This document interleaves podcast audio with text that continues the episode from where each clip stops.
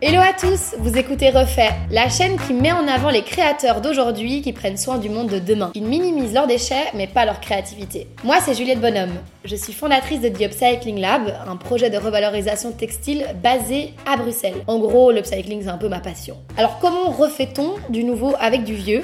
C'est ce que ce podcast refait veut prouver à celui qui l'écoute. Ensemble, avec des invités hyper inspirants, on va aborder les enjeux de la mode de demain et on espère aussi inspirer des auditeurs qui ont envie d'entreprendre un impact positif.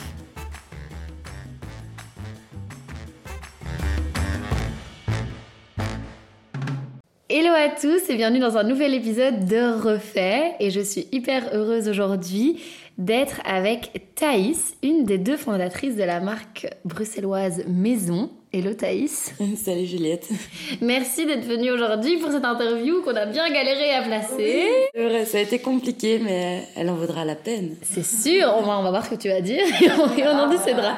Alors, pour la petite info, euh, Thaïs est donc euh, une des deux fondatrices de la marque Maison et nous sommes dans euh, le même... Le même euh, bâtiment. Euh, nos deux ateliers bureaux euh, sont là et donc nous sommes voisines. donc moi évidemment je connais Thaïs et la marque Maison, mais vous qui nous écoutez peut-être pas ou peut-être que vous voulez en savoir juste plus.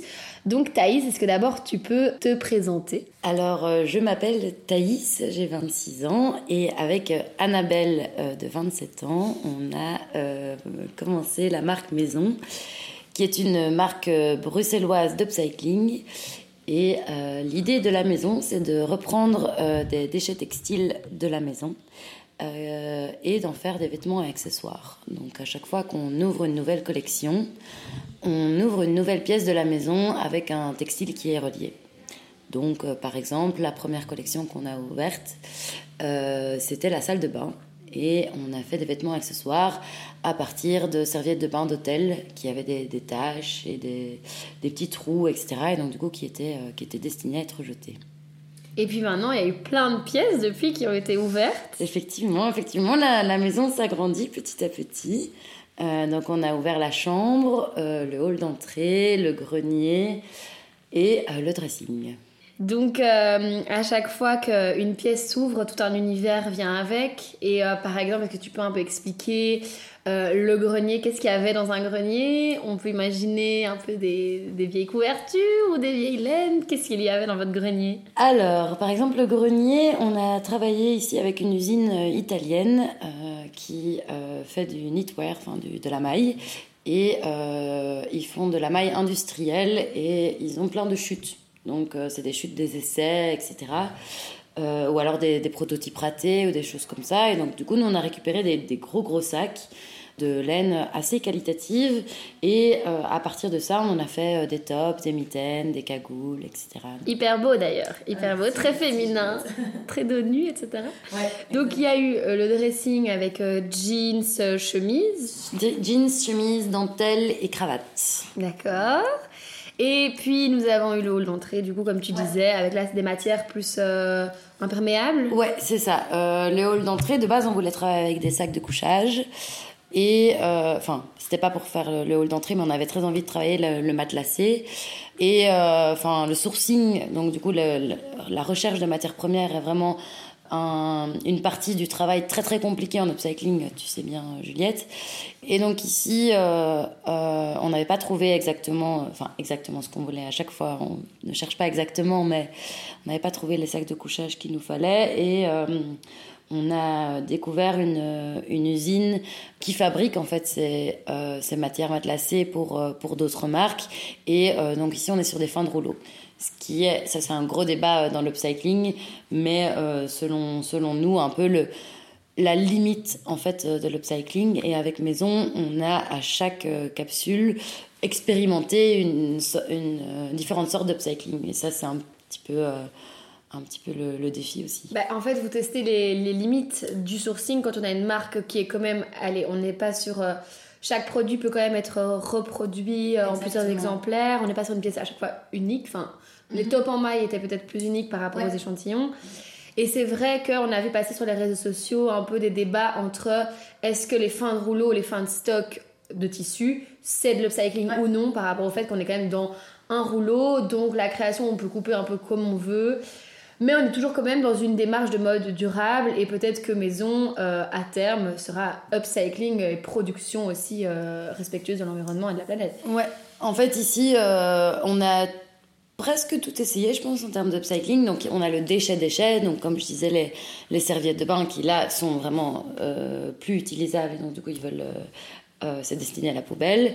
On a donc les, chutes, donc ici tout ce qui est euh, les chutes de mailles. On a des invendus aussi. Euh, ça c'est la deuxième collection, la chambre.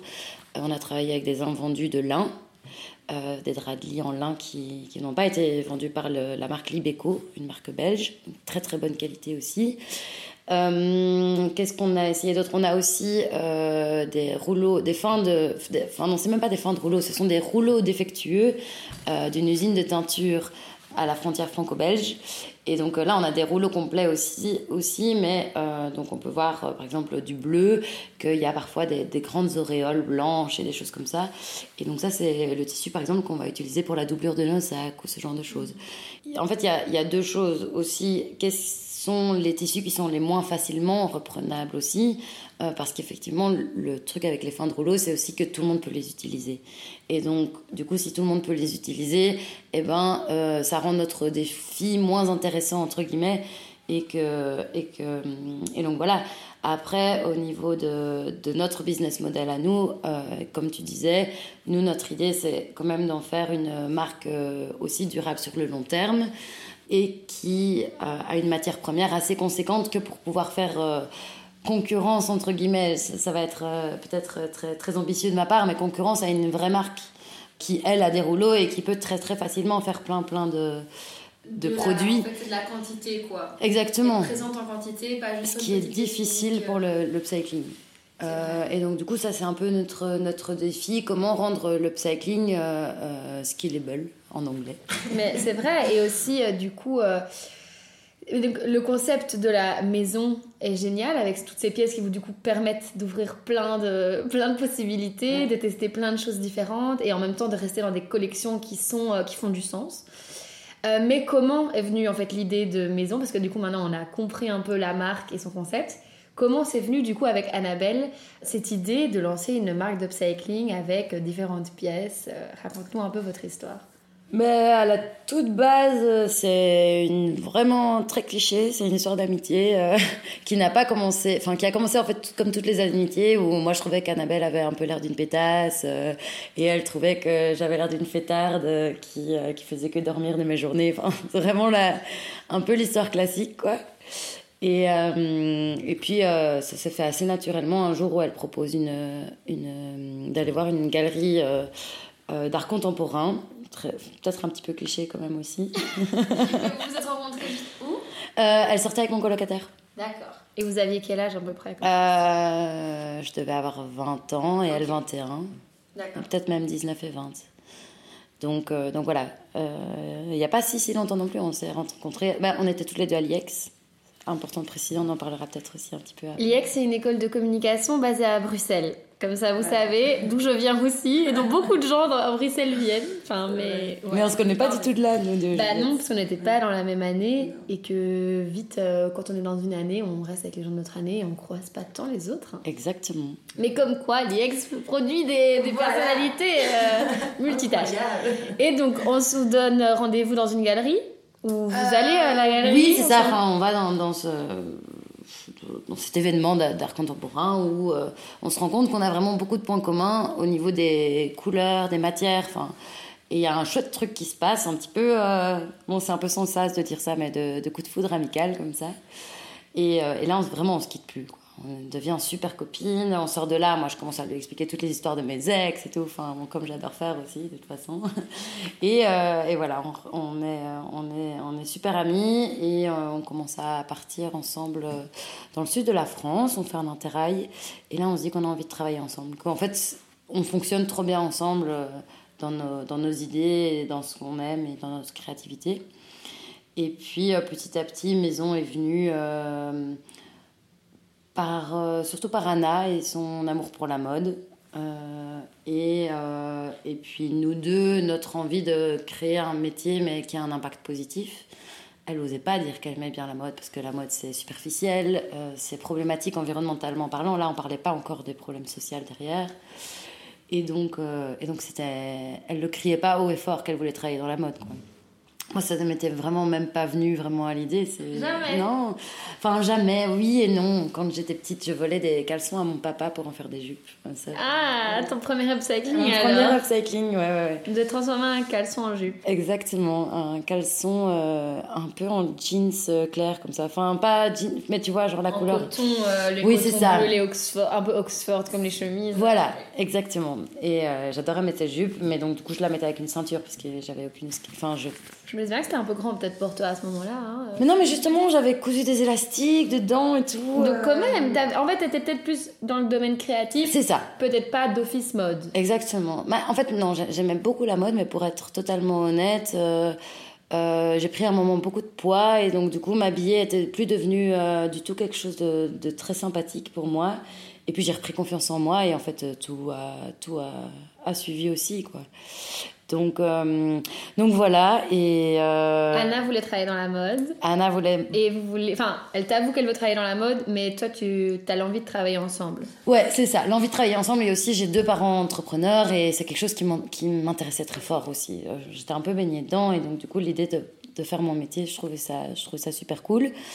Et, et aussi, genre, j'aimais bien la créativité digitale mais il me manquait le côté un peu humain qu'il y avait derrière. Et donc ici, euh, avec l'idée de créer son projet, bah, c'était des rencontres, mais aussi de pouvoir faire ce que je voulais en fait.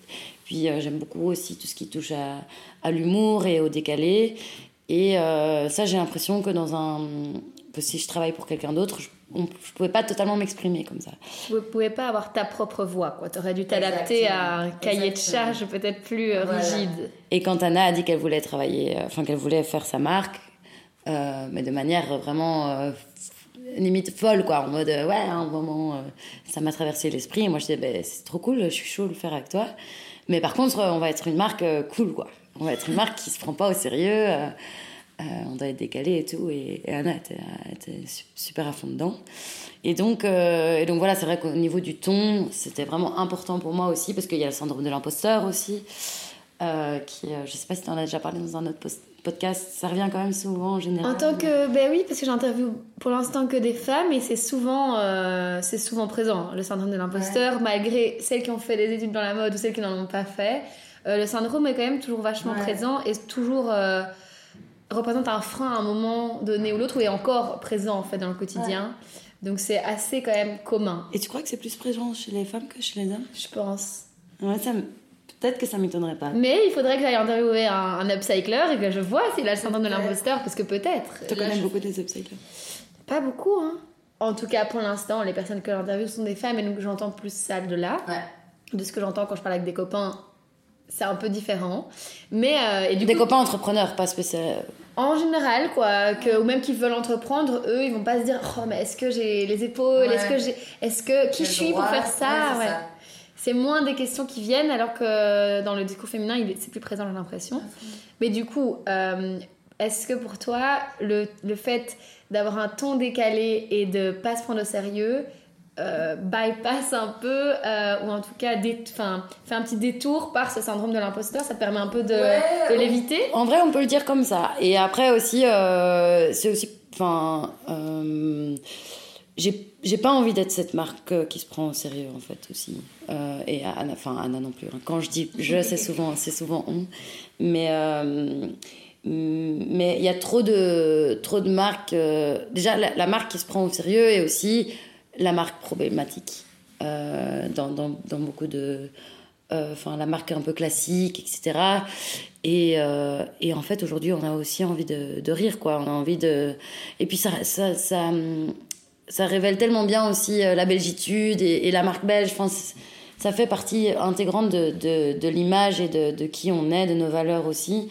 Et donc, euh, et donc ouais, faire les choses euh, avec légèreté en tout cas. Mais en tout cas, vous l'avez hyper bien fait parce que, si vous ne connaissez pas Maison, allez les voir sur Instagram parce que la communication est toujours hyper en même temps, léché mais décalé. C'est toujours hyper bien ficelé, l'univers est toujours chouette. Je sais que toi, Thaïs, t'adores ce côté-là, le storytelling, vraiment expliqué et en même temps, dans une marque d'upcycling, c'est tellement important pour qu'on comprenne le procédé parce que c'est rarement je veux faire ça, donc je vais chercher ce tissu et voilà, c'est on a ça, on ouvre une nouvelle, euh, une nouvelle pièce, qu'est-ce qu'on en fait Et chaque univers est différent, que ce soit par le, shooting photo, la communication, euh, le lancement, donc c'est toujours hyper chouette. Donc allez les voir et les suivre surtout, Maison.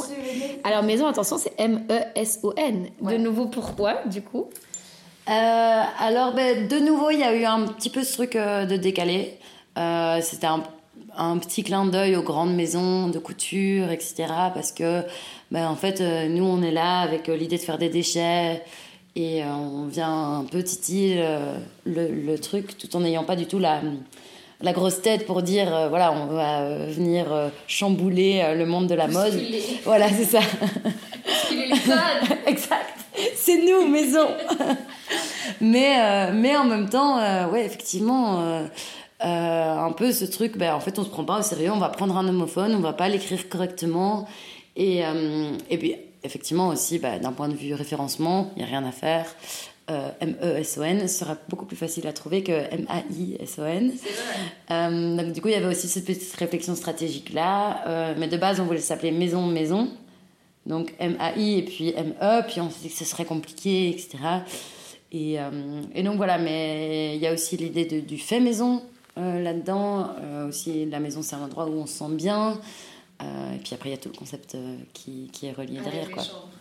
Exactement. Et du coup, pour en revenir à votre parcours, avec Anna, vous dites Ok, on voyage ensemble, ça match tellement bien, on veut travailler ensemble. La mode, ok, mais décalée, humoristique. Et comment on en vient du coup à se dire ben, On va faire une mode qui utilise les déchets ou ce dont les gens ne veulent pas ou qui a un défaut Comment on arrive à cette, euh, à cette euh, réflexion-là à ce moment-là euh, bah alors la première chose c'est que quand on a cette réflexion sur ce qu'on veut faire ce qu'on veut faire ensemble eh ben on est à Marseille à ce moment-là et on fait les fripes. On adore s'habiller en seconde main etc donc la conscience mode éthique durable était déjà présente était déjà ouais ouais ouais ouais. Après comme je disais pas du tout enfin on n'était pas du tout vraiment au courant de ce qu'il y avait socialement derrière etc à ce moment-là encore. Mais après effectivement on savait que c'était déjà problématique de s'habiller chez Zara, par exemple. D'accord. Donc il y avait quand même une conscience. Oui, oui, oui, clairement. Et, euh, et là, on trouve des gros bacs avec plein, plein, plein de chapeaux. Des bacs, pour ceux qui ne connaissent pas en France, c'est des, des grandes caisses. Mais je pense qu'ils ne savent pas. les bacs, euh, les mâles, tu vois. c'est des, grands, des grandes caisses, quoi. Peut-être que je m'emballe et qu'ils savent. Mais parce que mon copain souvent me dit Mais tu sais, nous, on sait pas ce que c'est l'IEX, on sait pas ce que c'est. Ouais, c'est vrai. Non, mais tu fais bien de me reprendre. Et les belgicismes. Mais les Français adorent, de toute façon. Donc, on a des grandes caisses avec plein, plein de chapeaux. Et euh, on reprend. Du coup, on se dit qu'avec ces chapeaux-là, on va faire des petits sacs, des petits sacs à main. Avec des chapeaux. Voilà. Donc écoutez bien, si ça se trouve, vous avez un concept incroyable en main, parce que nous, on a essayé, on n'a pas du tout réussi à en faire quelque chose de bien. Prenez en note. Voilà. Mais attends, mais des chapeaux. Euh, en quelle matière? Euh, ben, Il y avait des chapeaux tricotés, il y avait des, il y avait des bonnets, enfin, je sais pas, plein de trucs. Et on en a, on en a pris plein, tout était à genre 10 cents. Euh, et, non, non, mais c'était avant justement que les fripes deviennent très très fort à la mode. Euh, et, donc voilà, on rentre à Bruxelles avec 5 euh, euh, sacs à dos en plus parce que, parce que on a acheté plein de trucs. Vous avez vidé les bacs On a vidé les bacs, vidé les watts. Et on a acheté aussi des peignoirs. On dit ça en France. Hein. des peignoirs en serviette, pas en essuie. Pas mal. On traduit, on ne peut pas ouais. les Et, euh, et donc euh, on arrive là et puis après on se dit bah ma maman avait acheté une, machine à coudre pour elle à ce moment-là donc on prend la machine à coudre et on se dit qu'on va prendre un mois, le mois de septembre pour, euh, pour faire des tests. Et les chapeaux ça ne donne rien du tout. vraiment on a vite vite abandonné l'idée. Par contre les, serviettes ça on adore. Le, le, tissu éponge est super intéressant à, à, travailler, même si euh, ça fait plein de crasses, enfin ça fait des essuies aussi, ça fait vraiment crasse, c'est aussi un belgicisme. Non, je veux dire, je dis oui, c'est l'enfer de couper de, des essuies, des serviettes, on en faut partout. Exactement, ça fait des poussières euh, incroyables, mais euh, ça fait aussi des, des chouettes, des chouettes rendus. Euh, nous, on avait fait, j'ai oublié de dire ça, mais on a fait quand même des cours de couture à deux. Ah, Entre euh, nos vacances et le moment où on a fait, rendu notre mémoire et on décide de, de vraiment commencer l'aventure. Et, euh, et, là, on va à la place du jeu de balle, donc, qui est une place. Marché aux puces. Vous marchez aux puces à, Bruxelles, qui est super, que je vous conseille. Et on achète plein d'essuies, de serviettes. Et on commence à faire des bobs, des sacs, etc. Et en fait, on trouve ça super. Nous-mêmes. Là, vous commencez vous-même. On commence nous-mêmes. Donc, juste avec quelques cours de couture, on se débrouille, Internet, tout ça. Exactement. Exactement. Euh, Zéro background dans stylisme, euh, couture, quoi. Vous avez fait euh, communication, du coup, à l'IEX. Et... C'est ça, on a fait nos, 5 ans, Annabelle en publicité et moi en relations publiques. Et elle a... après, on a fait un an de couture qui a été coupé avec le Covid. Donc, on n'a vraiment pas fait grand-chose. Et puis, Anna a fait quand même une formation tous les vendredis pendant un an. là, de modélisme, de stylisme, etc. Moi, pendant ce temps-là, euh, j'avançais sur autre chose par rapport au projet. J'ai fait aussi des, euh, des formations de hum, project management. Euh, voilà, pour voir un peu comment est-ce qu'en fait ça fonctionne un projet. Quoi. Parce mhm. qu'effectivement, on arrive là avec plein d'idées dans la tête, mais aucune idée de comment est-ce que. En fait, on ne s'est pas posé de questions. Vous, avez, vous, êtes, vous avez foncé On ne s'est pas posé de questions, on a foncé, et je pense que c'est pour ça qu'on l'a fait.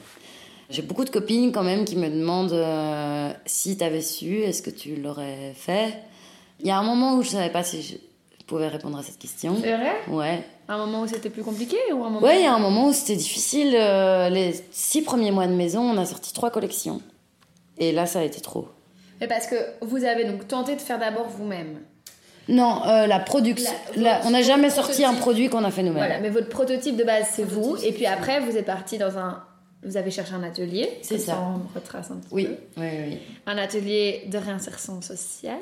Euh, non, d'abord c'était Silab avec lequel on a travaillé. Donc un, atelier à Malines qui est spécialisé dans le dans l'upcycling. Ensuite, on a trouvé aussi notre couturière euh, qui, elle, a 40 ans de métier, qui est incroyable et qui nous aide beaucoup dans l'aspect technique, en fait, qu'on n'a pas. Et donc, c'est vraiment euh, notre troisième pilier. Elle habite ici à Etterbeek. On s'entend très bien avec elle. Euh, elle nous a invités récemment à l'anniversaire de son mari. Ça nous a fait très plaisir. c'est pour vous dire à quel point on a une chouette relation aussi, aussi avec elle. Et, et, donc, et donc, voilà, ici, l'idée, c'était aussi d'avancer avec des personnes qui avaient les compétences que nous, on n'avait pas. Et maintenant qu'on a, qu'on a évolué, on, travaille toujours la production avec, euh, avec euh, des, des, tierces personnes, hum, toujours en Belgique, évidemment. Mais c'est quand même difficile de déléguer les choses qu'on sait faire. Ça, c'est aussi un point. Enfin, je sais pas si tu te retrouves un petit peu là-dedans. C'est-à-dire que la production, euh, ni Anna ni moi ne sommes capables de faire des, des, choses assez précises que pour avoir un, un produit euh, nickel, euh, enfin, la, qualité qu'on veut. Euh, mais par contre, il y a plein plein de choses qu'on sait faire, mais en fait, ça, ça grandit. Une marque, ça grandit. Et il y a un moment où on ne sait plus faire tout nous-mêmes, même si on sait le faire. Dans les... Tu peux le faire, mais tu n'as pas, tu n'as plus le temps. Le temps, le temps, c'est ça. C'est une journée est trop courte, une semaine est trop courte, et en même temps, de plus en plus, pour notre santé mentale, on se rend compte que ben, il faut qu'on prenne nos week-ends, il faut qu'on délègue, etc. Et ça, c'est le plus difficile. Et donc, c'est là qu'après six mois, tu as un peu fait le point où tu t'es réalisé que vous avez essayé de trop tout faire, vous? Euh, Oui, c'est ça. Trois collections en six mois. Ben, en fait, même, on faisait pas les choses comme on voulait les faire. Quoi. Au départ, on voulait faire des podcasts. Euh, à chaque collection où les gens expliquent euh, des anecdotes euh, qui se passent dans cette pièce, etc. Enfin, on, a plein, plein, plein d'idées et c'est super frustrant de ne pas prendre le temps de, les faire. Mais après, on s'est dit qu'il fallait lancer des nouveaux produits parce que c'est comme ça qu'on allait vendre et c'est comme ça qu'on allait pouvoir se payer, qu'on allait pouvoir avancer, etc. Et en fait, on a pris un moment, après les six mois, on, a, déjà, on est toutes les deux tombées malades. enfin, moi, j'ai eu une angine et Anna a eu le Covid. Et ça a été dur. Enfin, pendant deux semaines, on a été dans notre lit, etc. Et on s'est dit, en fait, à, la rentrée, on s'est dit, on, on, va faire les choses autrement. C'était trop. C'était trop. C'était vraiment trop. C'est normal, enfin, vous découvrez euh, le métier et que aussi tu rends compte que les priorités à mettre, on veut tout faire et en même temps, bah, pour être motivé, il faut quand même gagner des sous, faire des ventes et pour ça, bah, voilà, il faut produire et que voilà, dans le monde parfait, on fait tout ce qu'on veut, mais bon. Mais c'est pas toujours le cas. Mais c'est aussi le moment où on s'est un peu rendu compte que on avait eu beaucoup de chance dans, tout le déroulement de, de, maison. Euh, la presse s'est beaucoup intéressée au, projet au tout début. Euh, on a eu des, très chouettes personnes qui ont été là avec nous, euh, que ce soit au niveau des photos, au niveau des, des vidéos, au niveau de, enfin, de la production, etc. Enfin, on, on est super bien accompagnés. super bien entouré. mais c'est pas suffisant en fait, il faut aussi se respecter. Et puis, et puis même pour toutes les deux, à un moment il fallait aussi qu'on mette du management interne, même si on n'est que deux en fait. Mhm. donc se dire, ben voilà, tous les lundis on fait une réunion à 11h. Par exemple, tous les lundis on a notre réunion de la semaine parce qu'on a dû diviser aussi plus les rôles, parce qu'au début, quand on crée la marque, on a envie de demander à l'autre l'avis sur tout. Mais l'avis sur tout, c'est j'ai écrit un mail, est-ce que tu peux le relire pour être sûr que tu sois OK et tout? Mais en fait, ce n'est pas, possible. Et, euh, Il fallait apprendre à faire confiance 100% à l'autre et que l'autre se fasse confiance aussi pour. Euh, aller plus vite dans les tâches, être plus efficace. Quoi. Ouais. Et donc, du coup, là, la réunion du, du lundi, ben, ça aide si jamais il y a vraiment un mail qui est très très important ou ce genre de choses. Ben là, ah ben voilà, ce mail-là, qu'est-ce que t'en penses? On, pas, on parle pas que de mail. non, bien sûr, mais c'était comment apprendre à aussi délimiter une amitié et une, un, enfin, un partenariat professionnel. Enfin, c'est comment délimiter ça parce qu'une amitié peut aussi du coup prendre un, un coup, euh, peut perdre un peu euh, des moments qualitatifs, euh, juste 100% fun. L'amitié peut devenir juste, on parle que de la marque. Et du coup, le cerveau, allez, intimement, peut aussi du coup saturer parce que du coup, tu vis boulot, tu manges boulot, tu. Ouais, et là pour le coup, les, effectivement, les six premiers mois c'était maison H24 et si jamais on allait à une soirée, bah, les gens nous parlaient de maison. Et ça, ça, a été tout le temps. Je suppose que tu as, un petit peu pareil aussi. Et, euh, et du coup, ben, moi aussi, j'étais très fatiguée avec maison. Enfin, ça a été, ça a été beaucoup. Et j'ai des fatigues chroniques très personnellement, mais bon, voilà, ça c'est autre chose. Et, euh, et, donc, je sortais plus. Et donc, quand, vu que je sortais plus, je me retrouvais plus non plus en, en moment de, de grande amitié avec Anna, quoi, parce qu'on sortait beaucoup ensemble aussi. Et donc, euh, donc c'est vrai que ça, ça a fait un coup aussi, mais euh, on tu a. sortais plus parce que t'étais trop fatiguée. Tu, ouais, tu voulais trop te focus sur la marque aussi. Bah non, c'est juste que c'était trop frustrant en fait de après un week-end où je suis sortie juste une, une soirée, euh, de, de, m'endormir l'après-midi sur sur sur mon ordinateur toute la semaine d'après quoi. ouais. Non, c'était vraiment ça, c'était vraiment difficile à gérer au niveau de la fatigue. Maintenant, ça va mieux. Qu'est-ce qui fait va, que ça va mieux du coup? Hum, On a pris un peu plus de recul. Aussi, un autre truc par rapport à la réunion de la semaine, c'est qu'on fait aussi une réunion par mois. Et la réunion par mois, c'est tous les derniers vendredis du mois. Et là, on parle vraiment de notre relation à nous deux. Donc, euh, s'il y a des moments où euh, l'autre nous a énervé, ben on va en parler plus calmement pourquoi, etc. Et ça, au niveau de. Enfin, vraiment, c'est très RH, quoi. Mais, mais en fait, même si on est deux, c'est super important et ça nous a aidé à fond. Et maintenant, ça va super bien. Et enfin, effectivement, il y a des hauts et des bas et on, on, on s'engueule comme des sœurs euh, parfois, mais en même temps, on a une, une amitié comme j'aurais jamais avec personne d'autre qui, qui, est vraiment incroyable. Et, et donc voilà. Mais je sais plus quelle était ta question d'après qui était intéressante aussi. alors, donc.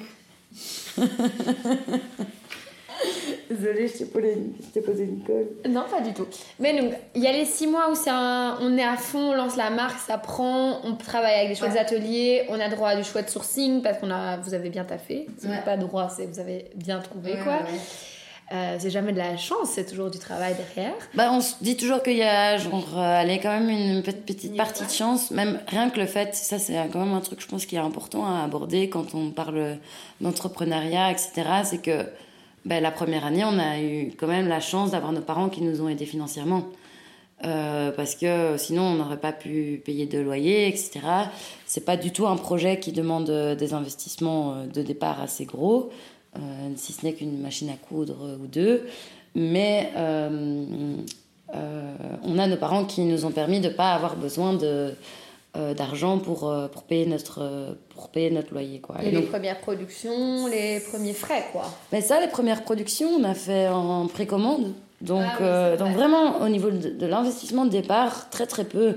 Mais c'est juste genre vivre, en fait. Bah, payer les factures d'électricité, manger. Et puis, tu as la précommande, mais tu as le prix de la production. Il y a le prix, enfin, dans ce qui reste dans ce prix-là, il y a donc la production rémunérée, les taxes, vous deux, les frais que ça engendre. Mhm. C'est pas facile aussi au début. Non. De générer des fonds pour voir comment c'est rentable. Ouais, bah ça l'est toujours pas. Euh, enfin, en tout cas, facile. Euh, maintenant, on sait vers où on va, on sait ce qu'on doit faire pour, euh, pour nous payer toutes les deux, mais c'est toujours pas le cas. Donc du coup ça c'est la deuxième partie après les six mois difficiles. On a pris un petit peu de recul et on a aussi euh, fait beaucoup de demandes de subsides. On a reçu énormément d'aides financières de la part de l'Europe, de la part de Bruxelles, qui nous permettent de continuer encore aujourd'hui. Mais ici, on est très bien accompagné par, par quelqu'un, notamment qui nous aide en finance, parce que c'est pas du tout notre point fort. comme je disais tout à l'heure, on est vraiment très bien entouré à, à beaucoup de niveaux. Et on s'est rendu compte avec ce gars que pour euh, nous payer toutes les deux, on doit faire au moins 12 ventes par jour. Et on. Ouais, tu l'as fait sourcil. c'est bien, enfin, on n'y est pas. Euh, et en fait, ce qui est un petit peu. Je... Décourageant, c'est pas le mot, mais difficile, euh, c'est qu'on n'a pas de modèle. On n'a aucun modèle qui arrive à vivre avec une production locale en upcycling ici comme qui, fonctionne quoi. Vous créez en fait votre propre modèle et c'est ça qui est pas simple parce que du coup pour le créer ce modèle il faut faire des, des ratés, des tests, aller loin dans les ressources pour après se dire ok ça on a appris on fait. En même temps c'est ça qui est beau parce que du coup euh, heureusement que vous êtes deux là-dedans, c'est peut-être ça aussi la force. Et du coup après cette période compliquée vous avez mis en place des choses différentes comme ces réunions et ça s'est apaisé, les collections se sont espacées, la communication était plus euh, correspondante à ce que vous vouliez faire. Je sais que t'aimes bien faire un beau storytelling et quand on est dans le rush, on ne peut pas faire tout ça, donc on présente la collection et peut-être qu'elle n'est pas comme euh, c'est pas comme on voulait. Est-ce que du coup maintenant, là, vous êtes arrivé à un rythme qui vous correspond mieux à toutes les deux euh, oui, après il y a toujours des hauts et des bas, c'est-à-dire que par exemple la période de Noël, tu sais bien, c'est toujours le rush ultime. Ici, avant une collection aussi. Donc, par exemple, on a une collection qui, qui passe en octobre. Mmh. Euh, Est-ce qu'on sait déjà c'est quelle pièce? Non. Ah. Alors, elles sont très fortes pour le teasing. Hein. Je crois qu'on a deviné sur les réseaux sociaux quelle pièce va ouvrir. Euh, mais euh, je peux dire un indice, c'est une pièce assez cosy. Ouh. Voilà. Pour, pour l'automne, un petit peu se retrouver au coin du feu. Je n'en dirai pas plus. J'ai une idée, mais je ne le dirai pas, comme ça je laisse les gens euh, dans leur, euh, leur, imaginaire.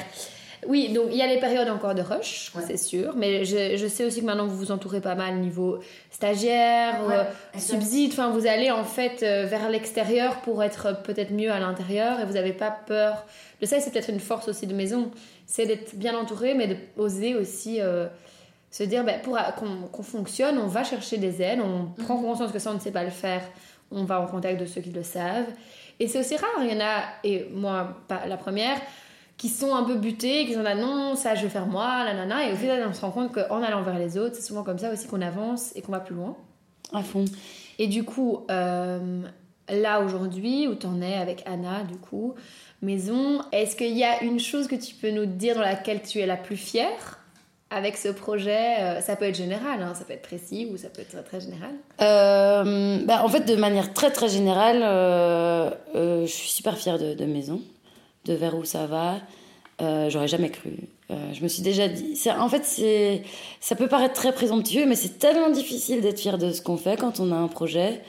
Et là, je peux vraiment le dire. je suis fière de, Maison. Je suis fière, de nous. Après, d'une manière, de manière plus précise, je pense que c'est le chemin un peu euh, au niveau vraiment de plus introspectif de retrouver l'équilibre entre euh, voilà ma, ma, vie sociale et ma vie privée. Professionnelle et sociale. C'est ça. J'ai dit quoi? La vie sociale et la vie privée. J'imagine que c'est la vie pro et la vie Exactement. Exactement. La fatigue se fait sentir, la nouvelle connexion arrive. Ça, je suis prête pour la sieste. ma fatigue chronique revient. Euh, Mais l'évolution que toi, tu as fait dans ton management de toi-même, en fait. Exact, exact. Ça, ça a été euh, vraiment un moment, quelque chose de super compliqué. Euh, je suis pas du tout quelqu'un de stressé ou d'anxieux de base. Et en fait, Maison m'a fait ressortir plein de, choses qui étaient assez bien enfouies, euh, enfouies en moi. Et, et maintenant, essayer de, de, le gérer et pouvoir le communiquer, on fait aussi ça. c'est super important. avec Anna, on a tendance à être toutes les deux un peu autruches. Et maintenant, on arrive de mieux en mieux à, à, en discuter grâce à nos réunions du vendredi. On les note celles-là. Ouais, vraiment, c'est vraiment un, c'est un de mes meilleurs conseils. Quoi. Ça a tellement changé notre, notre manière de, de travailler. C'est incroyable. Et, et, parfois, on les, on les passe parce que ben, c'est justement des périodes de rush, alors que c'est les moments où on doit le plus le faire. Donc, par exemple, là, ici en août, on ne l'a pas faite. Euh, mais il faudrait qu'on le fasse parce que c'est trop incroyable. Vraiment. Ça remet en fait, ça apaise un peu toutes les petites tensions qu'il aurait pu avoir sous la cendre dont on ne parle pas.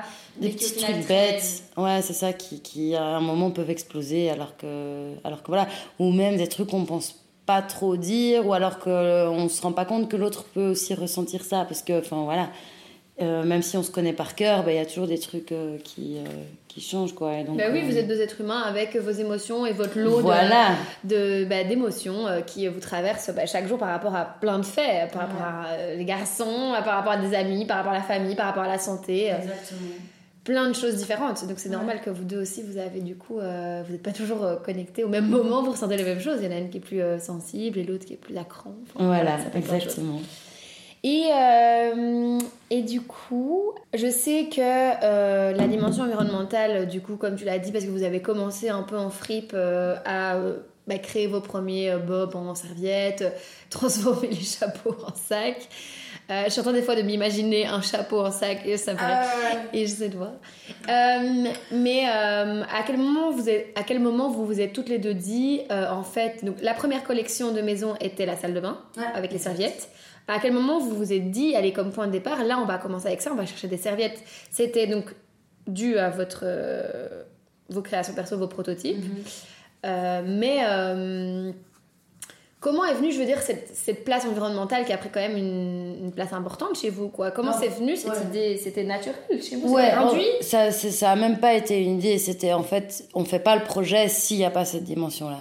Donc l'idée, c'était premièrement faire un projet ensemble. Deuxièmement, Anna aime bien la mode. Troisièmement, ok, on, la mode, ok, mais comment est-ce qu'on peut faire pour euh, rendre ça euh, éthique et euh, que ça rentre dans nos valeurs? Et puis après, quatrièmement, on veut que ce soit rigolo. voilà. Et, ah, non, mais ah, vas-y, continue. Et, et donc voilà, c'est vrai que la dimension environnementale et aussi sociale qui, qui, qui, a pris le pas avec, était vraiment une dimension qu'on prenait en compte à chaque étape. Euh, ce qui a été le plus difficile, et là où par exemple on a notre plus grosse euh, empreinte carbone, c'est au niveau de notre site internet et des réseaux sociaux. Euh, sinon. Et en même temps, qui vous permettent de. Ben, en même temps, c'est ça, c'est le paradoxe aussi. On est, si on veut avoir réellement un impact, il faut qu'on soit connu. Et pour être connu, on est obligé de jouer avec les réseaux sociaux. Et de toute façon, enfin, honnêtement, on aime bien ça aussi. Euh, après, au niveau de notre site, là, on est en train d'essayer de travailler sur euh, une sorte de division de site internet pour euh, alléger en fait l'empreinte carbone au niveau de, de la recherche de notre site. Mais, donc ça a été vraiment pris en charge en fait à chaque étape. Ouais. Mais toi, parce que du coup, bah, Anna n'est pas là, mais j'imagine qu'elle a, qu'elle a aussi toute son, son, histoire à ce niveau-là. Mm-hmm. Mais toi, du coup, comment tu. Enfin, cette conscience euh, d'une mode éthique ou cette envie en fait de prendre ça euh, en charge à tous les à tous les niveaux là est comme très induite et c'est très rare parce qu'en général c'est ah j'ai eu une prise de conscience donc là on va faire comme ça est-ce que toi il y a eu un moment euh, dans ton ton enfin dans ton évolution en grandissant où en fait tu t'es dit si j'ai un travail je veux qu'il ait du sens ouais euh, bah oui, euh, ça va être de nouveau un peu cliché, mais c'est euh, l'éducation. Ma mère était à fond dedans. Et après, vers mes 12 ans, quand mes parents se sont séparés, euh, encore plus, elle a eu une révélation de avoir un impact positif sur la planète et laisser des, quelque chose de, de bien. Euh, donc elle a commencé à faire des, des boîtes pour faire ses cosmétiques soi-même. Génial. mais maintenant, enfin maintenant elle a arrêté, mais ça a été un projet pendant 10 ans quand même. Et euh, on a habité en habitat groupé aussi, j'avais des toilettes sèches. Donc du coup, moi, l'impact environnemental, je l'ai eu, je l'ai eu quand même bien, bien. J'ai été bien baignée dedans. Et, euh, et, donc, euh, et donc voilà, là-dessus. Ok, donc tu as eu une éducation assez. Très écolo. Immersive dans, ce mode de vie-là, quoi. Et donc, c'est ça qui t'a amené à. Oui, oui. enfin, en fait, pour moi, il y a bah, effectivement, à un moment, peut-être quand j'avais 12-13 ans et que ma mère me disait Thaïs, on va déménager, on va avoir des toilettes sèches, moi j'étais genre, bah, euh, je suis pas sûre. euh, mais, euh, mais en fait, juste euh, quand j'ai grandi, je me suis rendu compte à quel point c'était, c'était, elle était en fait hyper précurseuse, ouais, dans, dans, un truc qui était super intelligent, quoi. Et, et que maintenant, enfin, en tout cas à 22, quand avec Anna on s'est dit qu'on allait faire une marque, euh, ça me semblait même pas une, une, option en fait de faire quelque chose qui n'a qui n'a pas de, de, réflexion à ce niveau-là. Mais ouais, c'est génial parce que euh, tout le monde n'a pas ça évidemment de base. Enfin, mhm. mais du coup, tu as vécu en habitat groupé. Ouais. Et donc ça se passait comment? Euh, Ouais, mais donc du coup, c'est une ancienne ferme avec une dizaine d'habitations. Et donc, c'est là pour le coup, nous, on est arrivé euh, plus tard dans le projet et on louait en fait euh, une partie qui avait déjà été rénovée. Mais toutes les personnes qui étaient euh, qui habitaient là, en fait, avaient rénové eux avec des murs de terchi depuis depuis 3-4 ans et étaient à fond dans le projet. Et donc, ce qui se passait, c'est qu'on avait un très petit espace en fait dans le dans l'habitat groupé. Euh, ma mère avait un lit, euh, un lit superposé euh, deux places, mais qui en dessous c'était le salon. Enfin, c'était vraiment un, très petit espace, mais on avait un énorme jardin, on avait un très très très très grand potager des toilettes sèches. Au cas où vous l'aviez pas compris, il y avait des toilettes sèches. Et, puis, euh, et puis des communs avec un bar, euh, avec un, un, projecteur pour faire home cinéma, des plaines de jeux, etc. Pour les enfants, il y avait beaucoup d'enfants, donc moi en tant qu'ado, j'avais plein de babysitting. Et, euh, et, donc ouais, ça a été, ça a été assez, assez rigolo de, vivre là-dedans. Mais c'est une vraie expérience, quoi. De, ce, ce, ce, vers quoi on devrait peut-être tous tendre, vers cette mise en commun euh, de, de, de, lieux pas, ouais, ça, propices au partage, le jardin, le potager, le, grand salon euh, mhm. projecteur, tout en ayant du coup, tu me disais, un petit salon euh, quand même à vous. Ouais, c'est important d'avoir quand même son espace personnel, en tout cas pour moi. Pour grandir aussi peut-être et te ouais. avec tout ton lot d'émotions d'hormones ouais, d'une jeune qui grandit. Ouais, ouais, mais mon copain me parle à fond d'habitat de, groupé, il aimerait bien retourner là-dedans. Moi, je, je pense que j'aimerais bien, plus tard, en tout cas, là maintenant, j'ai quand même envie d'avoir mon chez moi. Et j'ai besoin aussi, pour recharger mes batteries, d'avoir un, un endroit où je suis très calme. Oui, vu que toute la journée, bah, tu travailles avec Anna, il y a des stagiaires, il y a des gens dans l'atelier. Euh. Des rendez-vous, des interviews avec Juliette Bonhomme. Ah Mais euh, tu vous as très bien, tu as un peu la RP, euh, la RP de maison. Mais peut-être qu'aussi en grandissant dans un habitat groupé, t'as permis aussi, de, au moment de lancer ton projet, d'être très tourné vers les relations. Et du coup, ce qui a peut-être permis aussi à la maison d'être là où la marque en est. Ce que je vois, c'est vraiment cette cette idée de, de réseauter, d'être entouré, d'échanger. Euh, parce que voilà, on voit pas ça partout. Euh, des fois, j'ai l'impression d'observer un peu en France un peu plus de concurrence, alors qu'en Belgique, je sens que l'idée est quand même beaucoup plus dans le partage. C'est moins de la concurrence, c'est plus de la. On est des collaborateurs, on fait tous euh, au mieux. Mais on ressent fort ça, je trouve. Euh, même, enfin, ici, on a quelques marques d'upcycling. Je trouve qu'il y a vraiment ce truc euh, super bienveillant entre toutes les créatrices. Enfin, on est super copines toutes. On connaît, on connaît nos vies. Euh, on se, quand on se croise dans les couloirs, si on a le malheur de se croiser dans les couloirs, on perd des heures et des heures de boulot parce qu'on papote trop. Mais c'est incroyable cet environnement. Et moi, c'est un truc qui me faisait peur dans la mode. C'était une des raisons pour lesquelles je voulais pas bosser dans la mode. C'est parce que j'avais pas. Enfin, je voyais la mode comme cet endroit où tout le monde est, très désagréable, très hautain, montre une face, euh, une facette super. Euh, super sûr de soi, etc., sans, sans aucune faille. Euh... Au sérieux, en fait, voilà, exactement. Et, et moi, j'avais pas du tout envie de ça. Mais je sais pas si, si en France, euh, est-ce que c'est une, une, dualité France-Belgique ou alors est-ce que c'est une dualité aussi euh, mode responsable et mode dite classique? Je sais pas. À voir. Je pense que la mode responsable reste quand même un milieu beaucoup plus sain et, euh, et bienveillant. Euh, je pense qu'en France aussi, les gens sont beaucoup plus nombreux. Donc là, euh, voilà, il y a aussi, euh, vient avec ça énormément de personnes et, et d'états d'âme. Alors qu'en Belgique, c'est un petit monde. Peut-être un peu plus de place aussi. Peut-être que du coup, il y a plus de place à, à chacun. En fait, chacun peut faire sa petite place. Parce que, au cas où vous n'aviez pas écouté d'autres épisodes, on est en fait dans un ancien hospice qui a été abandonné et qui maintenant offre des occupations temporaires. Bon, on n'a pas trop d'idées de fin au final. On croise les doigts. plus loin que décembre 2025, Voilà. mais pour le Et- moment c'est décembre 2025. Décembre 2025, bah tu me l'apprends, c'est pas mal. Mais- et du coup, en fait, on reçoit des, des chambres de- d'hospice, donc euh, d'hôpital pour personnes âgées, qu'on peut retaper à notre guise. Il y en a des plus grandes, des plus longues, euh, voilà.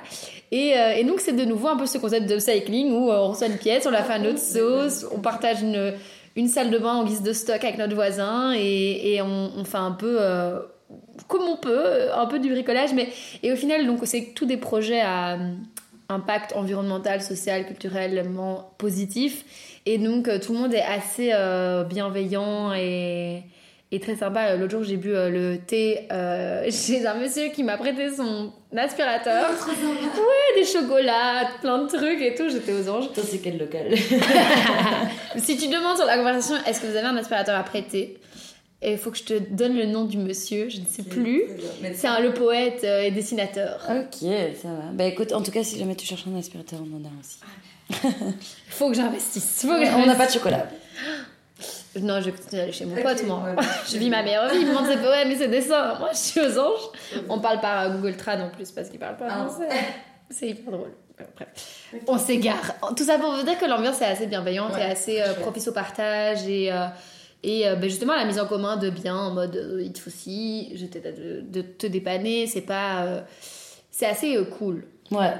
Et du coup, euh, c'est un peu une question très cliché aussi, mais qui, je pense, peut inspirer pas mal de gens qui nous écoutent, qui ont envie d'entreprendre, qui ont envie de se lancer, mais qui n'ont pas toujours euh, la force ou la petite impulsion derrière, ou la Anna qui rencontre et qui peut-être euh, qui donne un peu de, de force à, à quelque chose qui nous manque. Est-ce que tu aurais du coup un, un ou plusieurs conseils à des jeunes personnes, ou même pas spécialement des jeunes, en fait, juste des gens qui ont envie de se lancer, qui n'ont peut-être pas encore osé? Euh, bah, s'entourer, premier conseil, euh, ça c'est vraiment important. S'entourer dans les points faibles, c'est-à-dire par exemple nous financiers, juridiques, euh, euh, au niveau de, enfin voilà, de, de la de la précision en couture ou des choses comme ça, mais aussi s'entourer, enfin avec des personnes qui, qui sont dans ton domaine aussi, parce que ça donne la force, avoir la la famille et les amis qui, croient en ton projet, qui sont là pour te soutenir, ça n'a vraiment pas de prix. Après, euh, comme, euh, comme autre conseil, euh, s'entourer, ben, ça reste dans le premier conseil de s'entourer, mais, mais la, la ville, en tout cas ici à Bruxelles, offre quand même beaucoup d'aides, en tout cas d'un point de vue humain. Pas toujours facile d'avoir des aides financières. Mais d'accompagnement, en tout cas, euh, de coaching. etc. Exactement. Et, et ça, quand tu trouves des, des bons coachs, c'est vraiment, vraiment super. Euh, ça nous met en contact avec des gens aussi. Voilà, rester euh, bienveillant avec toutes les personnes avec qui, euh, avec qui on travaille parce que parce que c'est vraiment beaucoup plus, beaucoup plus chouette d'être dans un environnement sain et, et où tout le monde se respecte. Et bienveillant avec soi-même. Et bienveillant avec soi-même, effectivement. Je pense que ça, ce serait bien pour, pour clôturer. euh. On me dit beaucoup, en fait, qu'au tout début, quand on commence un projet, que, en fait, être entrepreneur euh, et ne pas avoir de, de week-end et de pas, pas de vacances, c'est un peu le jeu. Et en fait, euh, en fait non. C'est pas, c'est pas du tout le jeu. Le jeu, c'est de faire un projet, euh, un projet chouette dont on est fier et, euh, et qui, qui nous fait du bien. Euh, mais le jeu, c'est pas de dire euh, je suis trop fort parce que je fais pas de vacances et je prends pas de week-end. Et parfois, effectivement, on dit non aux vacances et au week-end parce qu'il y a une collection qui arrive. Mais parfois, c'est important de dire bah, en fait, cette collection, on la fera dans trois mois et c'est pas Et grave. c'est ok. Ouais. À the end of the day, on sauve pas des vies. Hein. Exactement. À part notre euh, ego pour aussi Ouais, dire j'ai fait ça dans les temps que je voulais. Mais euh, oui, c'est vrai qu'il y a eu aussi une petite glamourisation sur les réseaux sociaux de waouh, je suis overbookée, tellement je Mhm. travaille, je sais plus comment je m'appelle et waouh, c'est trop Ouais. bien. Non, c'est pas sain et c'est pas Ah. durable. Ouais, mais moi je l'ai eu à un moment, ce truc un peu où j'étais obligée de dire autour de moi euh, non, en fait, euh, désolé, je travaille trop. euh, Enfin, ça, je vais pas venir parce que bah, tu sais bien, je travaille trop. Et en fait, c'est devenu super lourd. euh, bah, c'était vrai enfin, que je travaillais et trop, à mon avis. Mais, euh, mais c'était trop nul. Quoi. Et à un moment, il y a, il y a un de mes potes qui voulait m'inviter à un concert. Et, euh, et je lui avais dit non, on est dimanche, mais je travaille. Et puis il me dit euh, Thaïs, euh, enfin, tais-toi, le concert il est à 19h, c'est Altigi, t'adore.